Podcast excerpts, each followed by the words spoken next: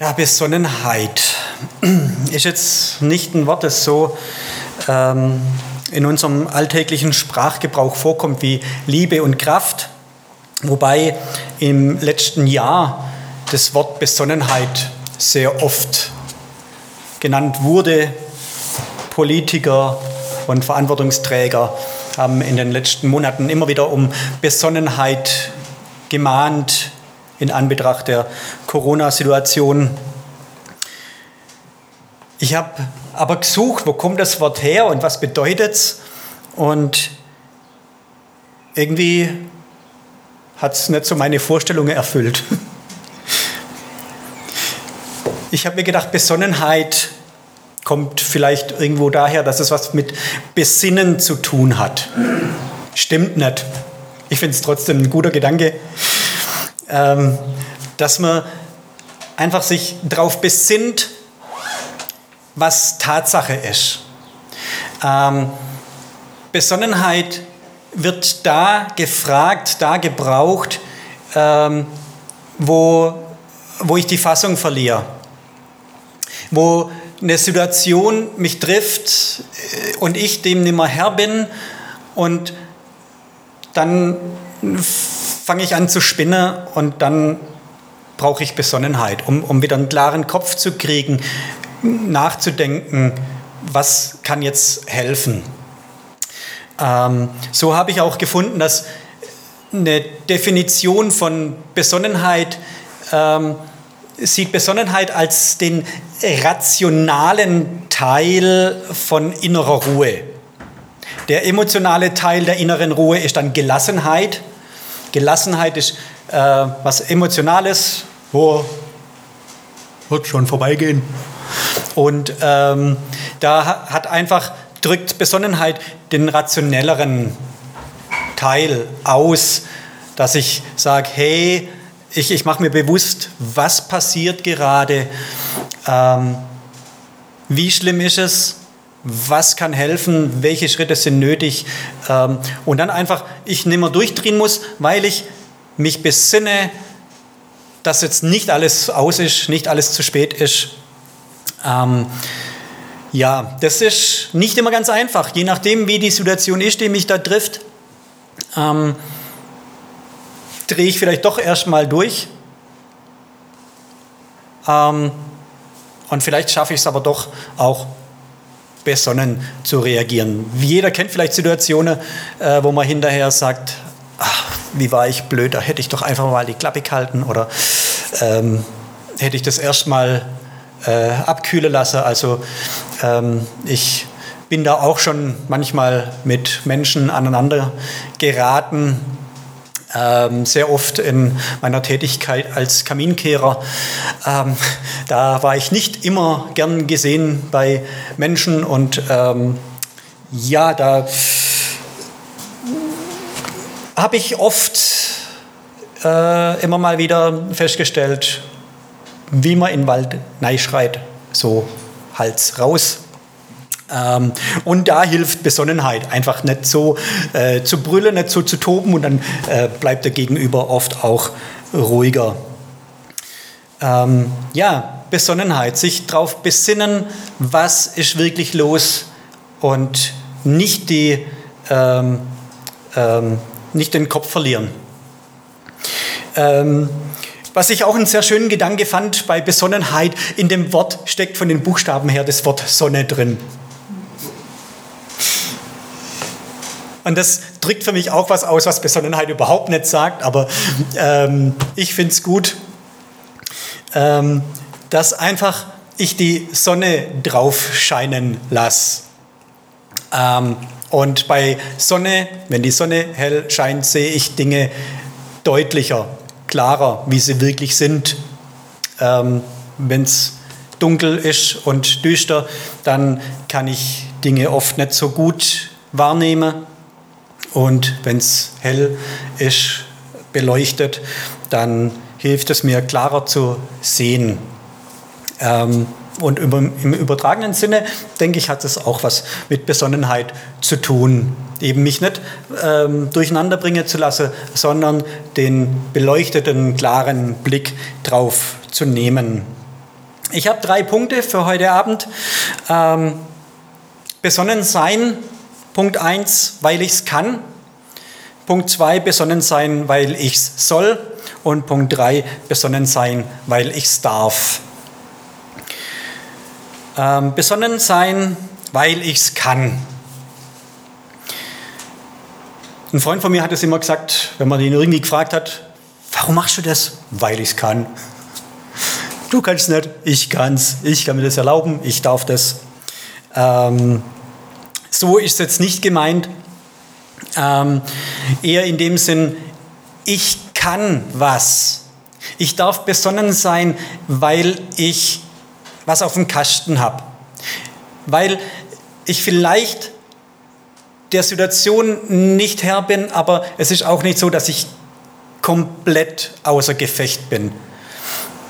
Ich kann was, ich bin ein Geschöpf Gottes, wertvoll mit Begabungen und Talenten ausgestattet.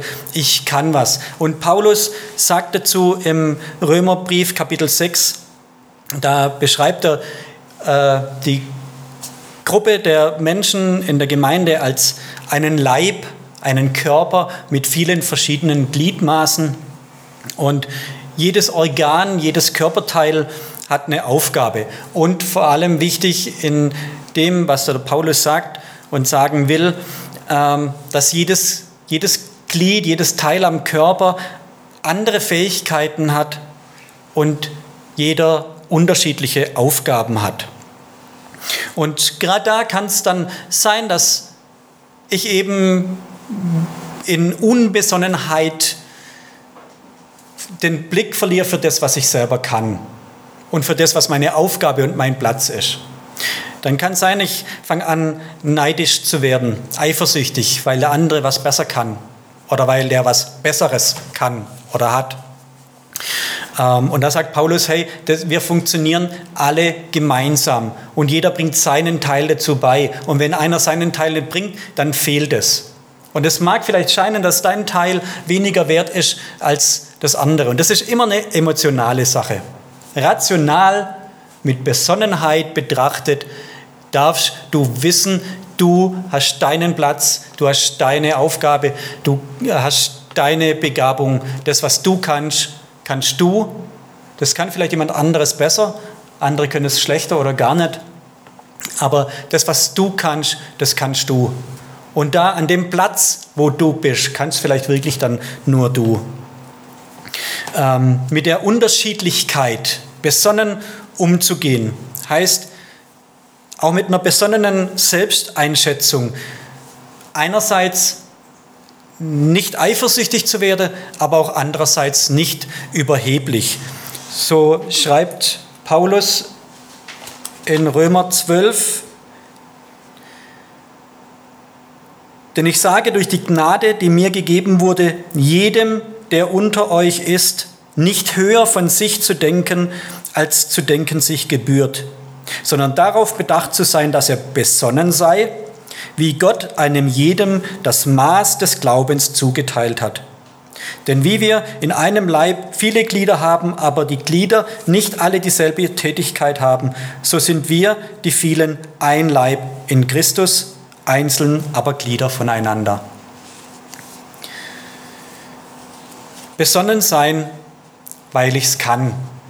Ich kann besonnen sein. Und ich soll auch besonnen sein, das da kommen wir jetzt zu einem ganz anderen Thema. Ähm, Im ersten Timotheusbrief schreibt Paulus auch schon von Besonnenheit.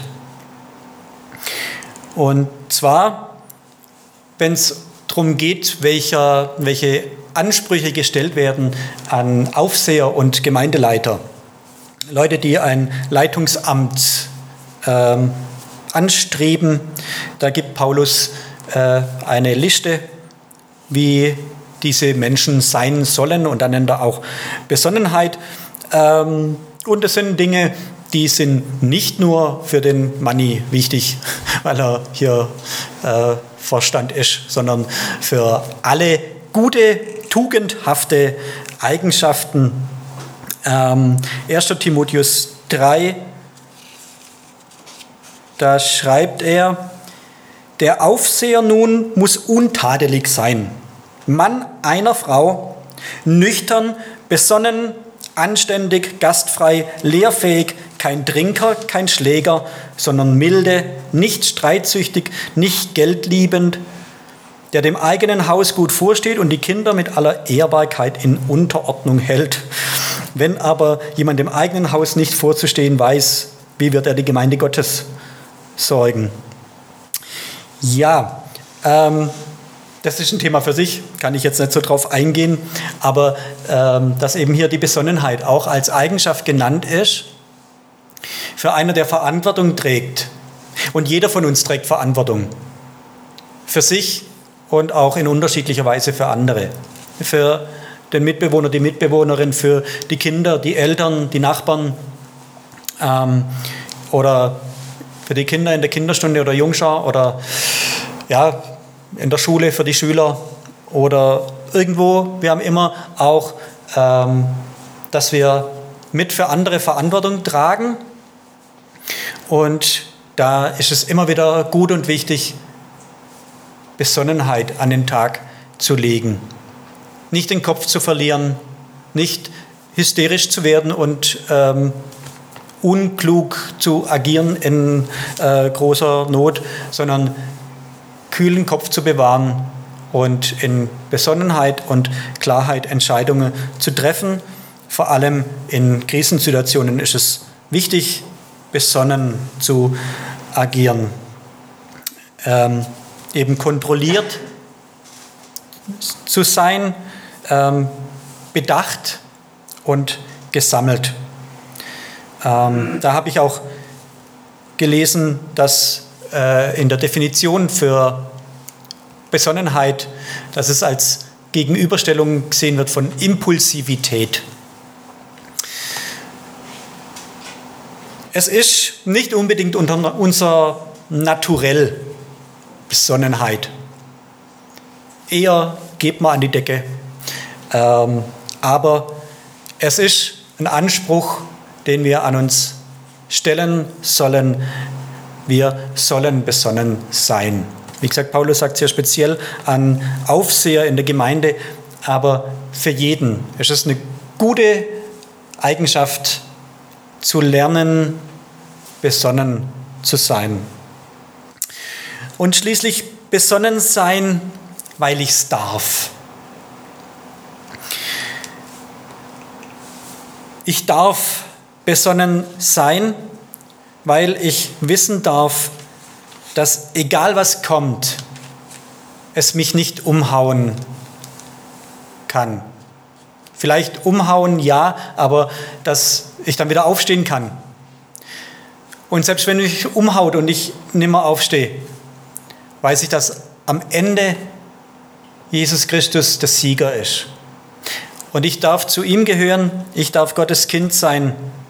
Und im Blick auf die neue ewige Welt darf ich Dinge nüchtern und besonnen einordnen. So schreibt Petrus im ersten Petrusbrief, Kapitel 4, Vers 7. Es ist aber nahe gekommen das Ende aller Dinge. Seid nun besonnen und seid nüchtern zum Gebet. Ja, es stürmt manchmal vieles auf uns ein und ähm, uns bleibt selber die Puste weg oder uns geht die Luft aus. Und vielleicht raubt uns unsere Hoffnung, aber wir dürfen wissen, dass wir eine Zukunft haben. Wir dürfen die Zuversicht leben, dass Gott die Welt in der Hand hält und dass selbst wenn diese Welt ihr Ende findet, dann ist Gott immer noch da und ich darf bei ihm sein. Und diese Hoffnung, diese Zuversicht, die darf mir Halt geben. Und da brauche ich auch manchmal Besonnenheit, um mir das in Erinnerung zu rufen. Dass die Welt nicht das Letzte ist und dass aber sogar auch in der Welt Gott alles in der Hand hält und ich wissen darf, dass ich bei ihm sicher und geborgen bin. Besonnen sein heißt eben für mich sich besinnen, dass ich mich darauf besinne, was mich ruhig macht. Wenn Gott für uns ist, wer kann gegen uns sein? Es heißt, in der Ruhe liegt die Kraft. Und die Kraft und die Ruhe, die darf ich mir bei Gott holen. Ich darf gelassen sein, weil die Unruhen mich aus der, nicht aus der Ruhe bringen können. Ich darf gelassen sein, darf die Ruhe bewahren, weil die Unruhen mich nicht aus der Ruhe bringen können. Weil ich mit diesem besonnenen Blick von Gott her wissen darf, dass Gott über allem steht und er zu mir steht. Ich habe neulich ein Bild geschickt gekriegt ähm, von, einem, von einer Bekannten. Könnt ihr mal einblenden. Ähm, es ist völlig egal, wer vor dir steht, wenn du weißt, wer hinter dir steht. Dieses kleine Löwenbaby sieht vielleicht nur eine Gefahr, sieht nicht, dass die schützende Mama hinter ihm steht. Dann muss es sich darauf besinnen, die Mama steht hinter mir. Und so dürfen wir auch uns darauf besinnen, dürfen besonnen den Blick auf Gott richten. Und dann müssen wir nicht Herr der Lage sein, sondern dürfen uns dem anvertrauen, der sagt, ich habe euch nicht gegeben einen Geist der Furcht, sondern der Kraft und der Liebe und der Besonnenheit.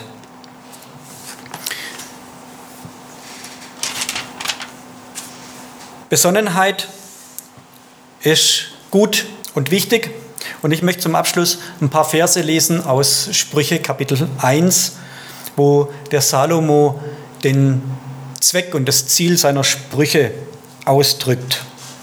Sprüche Salomos, des Sohnes Davids, des Königs von Israel, um zu erkennen, Weisheit und Zucht, um zu verstehen verständige Worte, um anzunehmen Zucht mit Einsicht, dazu Gerechtigkeit, Recht und Aufrichtigkeit, um einfältigen Klugheit zu geben, dem jungen Mann Erkenntnis und Besonnenheit.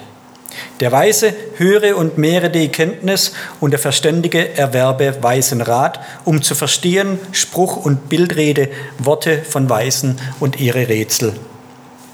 Also Salomo hat seine Sprüche auch weitergegeben und niedergeschrieben, um Menschen, auch sogar speziell jungen Menschen, Erkenntnis und Besonnenheit beizubringen, zu wissen, was ist Tatsache, zu wissen, sich darauf zu besinnen, zu sagen, ich muss nicht durchdrehen, ich muss mich nicht fürchten, in Besonnenheit den Blick freikriegen, den Kopf klarkriegen.